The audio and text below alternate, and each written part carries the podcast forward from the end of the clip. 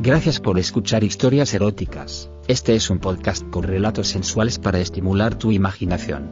Si quieres interactuar con nosotros el correo electrónico es historiaseroticaspr.gmail.com, también en nuestras redes sociales, como historias eróticas. ¿Te gusta este programa? Comparte el podcast y dejaros una valoración en nuestra página de Spotify y todas las plataformas de podcasts. La mejor forma de apoyarnos es compartiéndonos. En nuestras historias podrías escuchar conductas sexuales de alto riesgo. Oriéntate con profesionales para conductas sexuales seguras. En aquella época íbamos muy pasados de vueltas. Nos encantaba beber y fumar hierba hasta perder el control. Teníamos entre 17 y 20 años y éramos un grupo de tres amigos. Cristóbal y yo nos conocíamos del instituto, aunque él estaba en un curso superior. Como éramos pocos los que vestíamos con estética heavy, acabábamos conociéndonos todos y saliendo juntos, ya que aquella imagen también representaba una forma de ver la vida, bastante alternativa en relación al resto de estudiantes. En cambio a Edu lo conocíamos de ir viéndonos las caras en conciertos de heavy y punk, en el metro o por los bares del barrio. Aquel sábado habíamos quedado como casi todos los sábados, en un bar del barrio, para hacer el aperitivo, comentar la farra de la noche anterior y preparar la siguiente. El aperitivo solía ser más bien escaso, cerveza y patatas fritas, porque no nos sobraba la pasta. Como siempre, la resaca no nos dejaba pensar en condiciones y después de una ronda de porros, que siempre ayuda a la clarividencia, decidimos que Edu y Cristóbal pasarían por mi trabajo a recogerme y de allí nos iríamos a ver qué salía. Pues vaya plan dije yo, para eso no hacía falta pensar mucho, eso es exactamente lo que llevamos haciendo desde que curro en el puto Frankfurt. Joder, ¿y qué quieres? Nos vamos a nuestra bola y te dejamos colgado. A ver si cambias el puto horario porque eso de que acabes todas las noches a la una de la madrugada es un coñazo. Respondió Cristóbal. Sí. Pero el tío ya se ha cenado y tiene barra libre, no lo olvides. Terció Edu. Eso, y no olvidéis que tenéis casi toda la cerveza que os tomáis pagada, que ya me está amenazando la jefa de descontármela del sueldo, mamones. Acabé yo. Nos fuimos cada uno a su casa, a comer en familia, o sea, gratis. Me fui para el curro y como siempre la jornada resultó agotadora. El Frankfurt era muy pequeño, sin mesas, solo un par de barras con taburetes.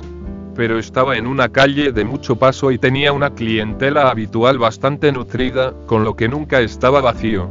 Además, a partir de las 10 de la noche comenzaba a venir la gente que salía de los cines y había momentos que teníamos cola esperando fuera pero tal como estaba montado el negocio, en un cuarto de hora como mucho el cliente estaba servido, comido, pagado y dejaba el hueco libre para el siguiente. A eso de las 12 o 12 y media, cuando aparecían habitualmente mis colegas, bajaba la cantidad de gente, quedando cuatro clientes despistados tomando, unos la última y otros la primera copa.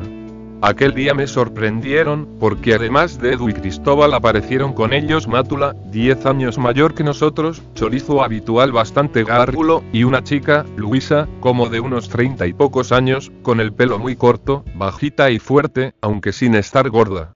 En una parte, mientras se tomaban las consabidas cervezas en una esquina de la barra, me comentaron que Mátula les había asegurado que Luisa era lesbiana, pero que cuando estaba cachonda tragaba con lo que fuera y que para ponerse cachonda no necesitaba más que un par de cervezas. Edu contaba entonces con 17 recién cumplidos, tenía un físico atractivo, delgado, atlético, bastante guapo y con el pelo largo muy cuidado y rubio pero no se comía una rosca, parecía que tuviera una polla tatuada en la frente. Las tías le veían venir de lejos y normalmente, cuando notan a un tío tan pasado de vueltas y que solo piensa con la polla, huyen. O sea, que esta prometía ser una buena noche para él. Llevaban ya más de un par de rondas cuando acabé la jornada, así que decidimos largarnos a un pub que había allí cerca. La bebida era cara, pero el local era perfecto poca gente, música heavy, video porno en pantalla gigante, alguna vez le había preguntado al dueño si sincronizaba la música con las escenas porque impresionaba ver lo bien que se acopla con las folladas y no, realmente era casualidad, poca luz y asientos amplios y cómodos. Despedimos y mientras yo me quedaba en la barra charlando con César, el dueño, los demás se sentaron en un rincón bastante oscuro y con una buena visión de la pantalla, donde salían dos tías haciendo un 69, mientras que un negro con una polla inmensa sodomizaba a la que estaba encima. Un primor, vamos. Mientras consumía mi enésima cerveza, me entretuve en mirar al grupo se dedicaban a hacer comentarios jocosos sobre la película, luego Mátula, apoyado por Edu, empezaron a sobar descaradamente a Luisa, que sin enfadarse les iba cortando, aunque sin demasiada fuerza. En cierto momento, Luisa y yo cruzamos las miradas y ella se quedó clavada en mí. Vi cómo jugando, Mátula cogía a Luisa y se la subía en sus piernas y tanto Cristóbal como Edu la acariciaban, cada vez con menos disimulo, sin que ella dejara de mirarme. No acababa de entender la situación y me estaba poniendo nervioso, muy nervioso. Había pasado una hora entre juegos, cervezas y sobeteos así que se levantaron y me dijeron de irnos a otro sitio. Estuve de acuerdo ya que no conseguía estar cómodo. Tenía un trasfondo de tristeza la mirada de Luisa, que junto a la pasividad con que se dejaba hacer, me tenía desconcertado. Como era el único que curraba, también era el único que tenía coche, un destartalado 127 que por suerte nunca será capaz de hablar, así que me tocó conducir. Dijeron de ir a un garito de moda lleno de humo, música atronadora y cientos de niñatos bailando.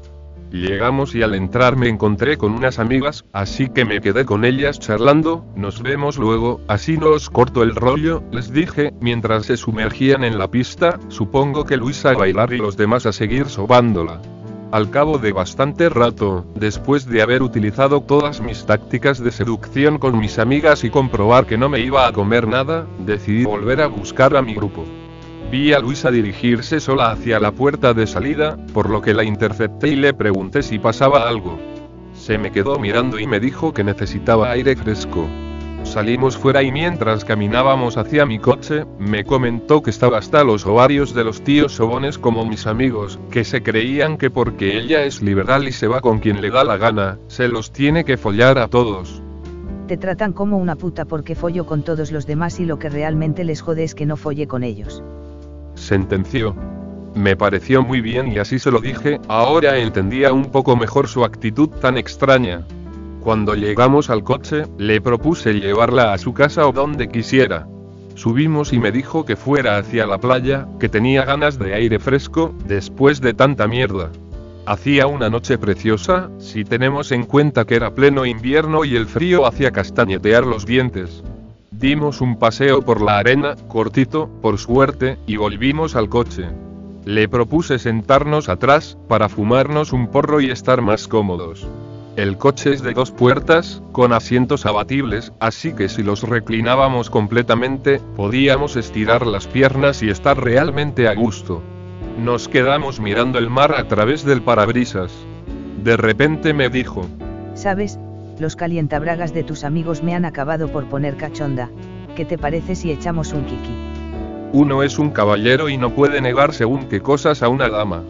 Me encantaría poder decir que me la folle, pero en realidad fue ella la que llevó la iniciativa, al menos al principio. Antes de que me diera cuenta, me había bajado la bragueta y con la mano metida dentro, me empezó a masajear la polla, que estaba morcillona, Agachó la cabeza e intentó mamármela, pero en vista de lo incómodo de la situación, me quité los pantalones. A partir de ese momento, me dejé hacer. Luisa se arrodilló entre mis piernas, y cogiéndomela por el tronco, comenzó a darle pequeños besitos, primero por el capullo, luego bajando por el poste hasta llegar a los huevos se los metía un poquito en la boca, jugaba con ellos y vuelta a subir, ahora haciendo piruetas con la lengua, hasta volver a llegar al capullo. En ese momento, me miró fijamente, con la misma mirada que tenía en el pavi sonriendo, abrió su boca y se introdujo mi polla poco a poco, hasta llegar casi a la base comenzó un frenético sube y baja con la boca, acompañado por sus manos hasta que, parando en seco, se la sacaba, me miraba con cara mitad de vicio mitad burlona y volvía a empezar. He de agradecer a los porros y el alcohol que se pusieran de mi lado aquella noche, porque en estado normal habría conseguido que me corriera en menos de un minuto. La cogí por los hombros, la incorporé y la ayudé a desnudarse.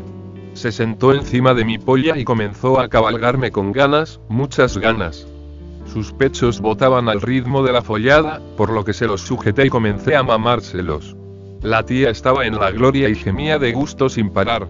Al cabo de un par de minutos de estar saltando encima mío, noté cómo chorreaban flujos por sus piernas salpicándome, y cómo se quedaba embarada, hasta que soltando un grito salvaje se corrió.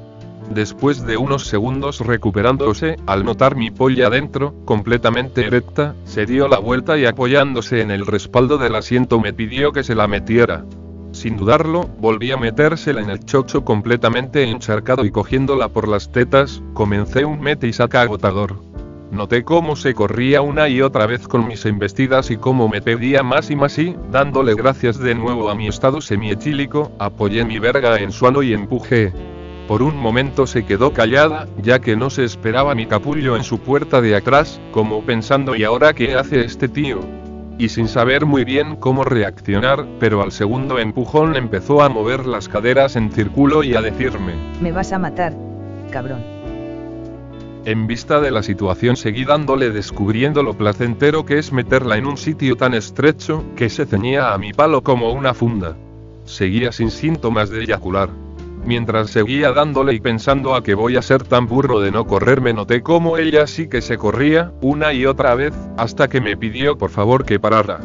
La leche, va a resultar que la he agotado sin conseguir correrme ni una maldita vez, pensé, mientras ella confirmaba mis pensamientos.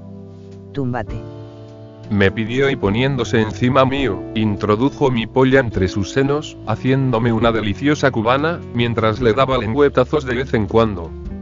Quiero que te corras, cabrón. Me dijo coño, y yo. Le respondí. Decidió cambiar de táctica y fue derecha al grano. Cogió mi polla con ambas manos y metiéndosela en la boca lo más profundo que pudo, comenzó a bombear y succionar como una posesa. Noté cómo la excitación llegaba a límites exagerados y viendo cercana la eyaculación, la avisé. Se la sacó de la boca y comenzó a masturbarme fuertemente, con una rapidez endiablada. Sin poder, ni querer, evitarlo, comenzaron a salir chorros de leche como de un surtidor, que fueron a parar a su cara y pechos. Ella se lo extendió por las tetas y se limpió la cara de semen y dándome un beso, me dijo. Y ahora nos vamos, vale.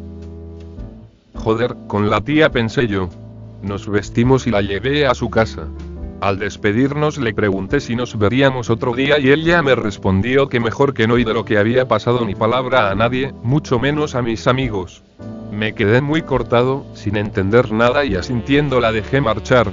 A la mañana siguiente, estábamos sentados en la terraza de un bar comentando la jugada con mis colegas, especialmente recriminándome que me hubiera largado sin decir nada y que los hubiera dejado tirados sin coche. Joder, cuando acabé de charlar con mis amigas os busqué y no os encontré. Pensé que me habíais dejado tirado a mí me defendí. Pues vaya mierda, cuando llegamos a la disco, nos quedamos sentados como pasmarotes viendo cómo bailaba Luisa, y cuando nos quisimos dar cuenta no estabas ni tú, ni ella ni Matula. Intervino Edu. A mí me dijo que tenía un negocio entre manos, que ya volvería, pero si te he visto, no me acuerdo. Respondió Cristóbal. ¿Y Luisa? Intervine yo. Esa guarra, se habrá largado con el primer niño pijo que le haya entrado. Sentenció Edu.